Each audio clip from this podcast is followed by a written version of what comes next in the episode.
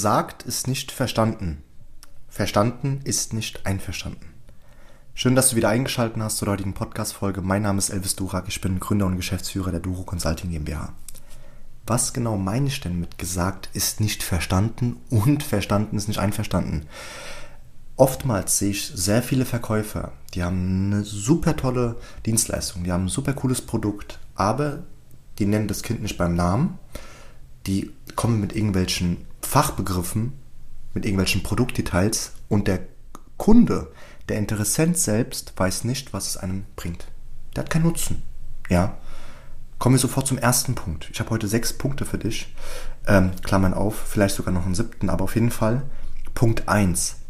Komm nicht zu oft mit Produktdetails.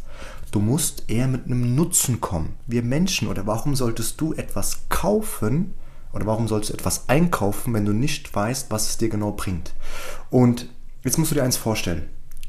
Ganz objektiv betrachtet. Ich gebe dir ein Beispiel.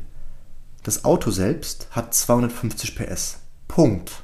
Oder das Auto hat 250 PS. Das heißt für dich, dass du dein Ziel selbst noch schneller erreichen wirst und von 0 auf 100 die schon in wenigen Sekunden erfolgen wird. Kommt Punkt 1 besser an oder Punkt 2? Bei aller Liebe.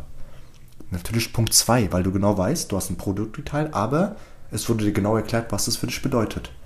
Und somit gebe ich dir zwei Tipps mit, nämlich kannst du Brücken bauen zwischen Produktdetails und einem Nutzen, nämlich das heißt für dich, das ist eine Brücke, oder das bedeutet für dich. Herr Kunde, mit diesem EMS-Gerät ja, können Sie Ihr Training selbst das runter reduzieren auf 30 Minuten und das heißt für Sie, dass Sie sich eine Stunde tagtäglich oder an diesen Sporteinheitstagen eine Stunde sparen und somit diese Zeit für Ihre Familie für was ganz anderes ausnutzen dürfen. Das heißt es für Sie. Punkt 2. Das Wort aber vermeiden. Nicht immer, ja, aber es ist so, ich gebe dem Beispiel, dass das Wort und passender wäre. Nämlich, war jetzt zum Beispiel, wenn ich mal eine Aussage tätige, das Wetter ist heute schön, aber es hat geregnet. Der Fokus wird nur auf dieses Regnen. Ja, es hat geregnet gelenkt. Es sollte neutral sein oder positiv, nämlich es hat heute geregnet und äh, es war heute ein sehr schöner Tag und es hat geregnet. Und das Wort obwohl, das lenkt sogar, jetzt zeige ich es dir, heute war ein sehr schöner Tag, obwohl es geregnet hat. Der Fokus wird auf den Satz oder auf die Aussagen, auf die Wörter vor dem Komma auch gelenkt. Und deswegen empfehle ich dir, das aber im besten Falle zu vermeiden und dafür das und zu verwenden. Ja? Punkt 3. Punkt 3 wäre, das Wort oder zu verwenden. Herr Kunde, möchten Sie das Auto in blau oder in rot? Herr Kunde, möchten Sie das Handy mit der Panzerfolie und der Hülle oder erstmal nur das Handy? Und das ist eine Alternativfrage und das ist wirklich sehr powerful.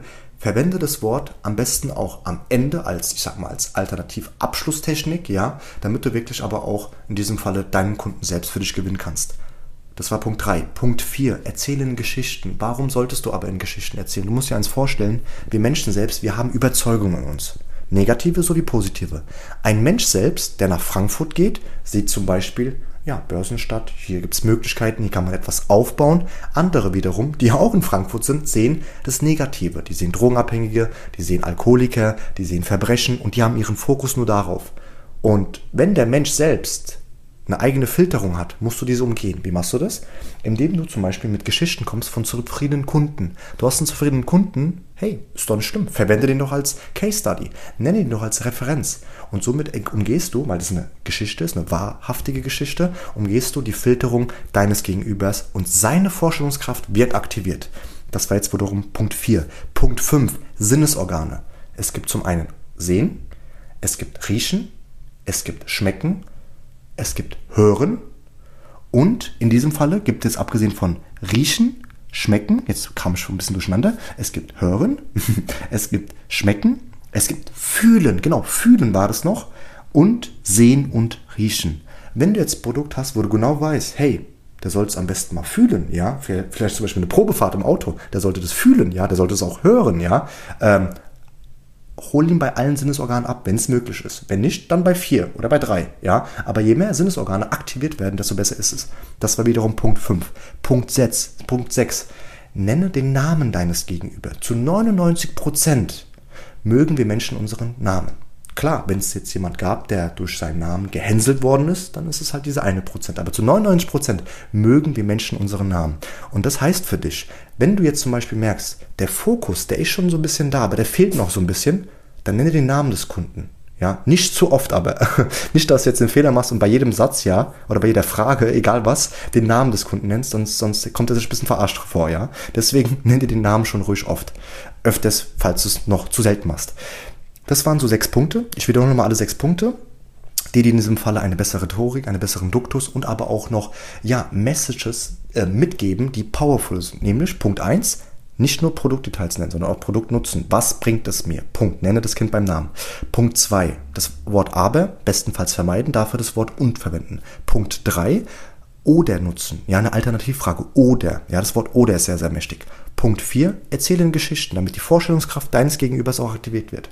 Punkt 5, erzähle mit oder mit der Aktivierung der Sinnesorgane. Fühlen, schmecken, riechen, hören, äh, tasten etc. Ja? Ähm, Punkt, 6, Punkt 6, nenne auch die Namen deines Gegenübers. Nicht so oft, aber wie gesagt, das kommt nicht so cool rüber. Diese Punkte, wenn du diese anwendest, wirst du auch merken, dass sie dir deutlich bessere Ergebnisse auch liefern werden. Aber jetzt kommt der wichtigste Punkt. Du musst dir eins vorstellen, der wichtigste Punkt ist deine Überzeugung. Es findet immer, wirklich immer, in jedem Verkaufsgespräch findet immer eine Überzeugung statt. Entweder überzeugt dich dein Gegenüber davon, dass er dein Produkt nicht braucht, oder es findet eine Überzeugung statt, dass, dein, dass du deinen Kunden davon überzeugst, dass er dein Produkt, dass er deine Dienstleistung braucht. Aber es wird immer eine Überzeugung auch stattfinden. Immer. Jedes Verkaufsgespräch, entweder überzeugt er dir, er dich oder du ihn. Und deswegen musst du wirklich auch wissen, bist du von deinem Produkt, bist du von deinem Dienstleistung wirklich zu einer Million Prozent überzeugt, weil dann kannst du auch wirklich dieses Feuer auch wenn, du, wenn es selbst bei dir auch schon brennt, ja, in deinem Gegenüber auch entfalten, entfalten sage ich mal, ja. Und deswegen ist der wichtigste Punkt, wie stehst du zu deinem Produkt, zu deiner Dienstleistung und aber auch zu dir selbst? Es gibt sehr, sehr viele. Ja, jetzt gerade in der Zeit der Pandemie gibt es sehr, sehr viele, die sind gar nicht betroffen, wie zum Beispiel die Eventbranche, ja, äh, ja, was mir sehr leid tut, oder zum Beispiel Restaurants, aber haben Möglichkeiten, haben Anpassungsfähigkeiten und auch Anpassungsmöglichkeiten, ja, aber die sind irgendwo so ein bisschen zu gering, ja. Die Anpassungsmöglichkeiten sind da, aber die Anpassungsfähigkeit, die Flexibilität, die liegt bei null. Und dann wundern die sich, dass auch wenn der starke Name, den es seit 15 Jahren gibt, alle Stamm Stammkunden weggebrochen sind und man hier kurz vor der Insolvenz steht. Wer ist dafür verantwortlich? Er selbst, sie selbst. Weil sie einfach immer denkt, wir können schon alles, wir sind alles besser und deswegen findest du auch unten im Link, ähm, ja, unten in der Beschreibung einen Link, damit erstens du auch noch bessere Ergebnisse bekommst und aber auch Möglichkeiten hast, in die Selbstständigkeit zu gehen. Ohne Defizite findest du ein kostenfreies Erstgespräch. Was wiederum für dich bedeutet, dass wenn du dich einträgst, wir gemeinsam einfach mal schauen, wo du gerade stehst und wo du auch gerne hin möchtest. Und wenn ich merke, wir können dir dich helfen, wir können dir nicht helfen, dann wünsche ich dir alles Gute und das war's. Ja? Du gehst als Sieger raus. Und im besten Falle wirst du, wie viele unserer Coaching-Teilnehmer, wirst du hier in diesem Falle merken, oh, es gibt sehr, sehr starke Defizite. Was heißt es für mich, wenn ich nicht daran arbeite? Hm, dann komme ich meinem Ziel nicht näher. Was heißt es aber für mich, wenn ich daran arbeite? Und deswegen trage dich jetzt gern unten für ein unverbindliches Erstgespräch ein und wir schauen, ob und wie wir dir weiterhelfen können. Und darüber hinaus würde ich mich sehr über eine ja, Bewertung unten freuen, wenn dir die heutige Podcast-Folge auch gefallen hat. Ansonsten freue ich mich sehr. Bis zum nächsten Mal. Bleib gesund bitte. Dein Elvis. Tschüss.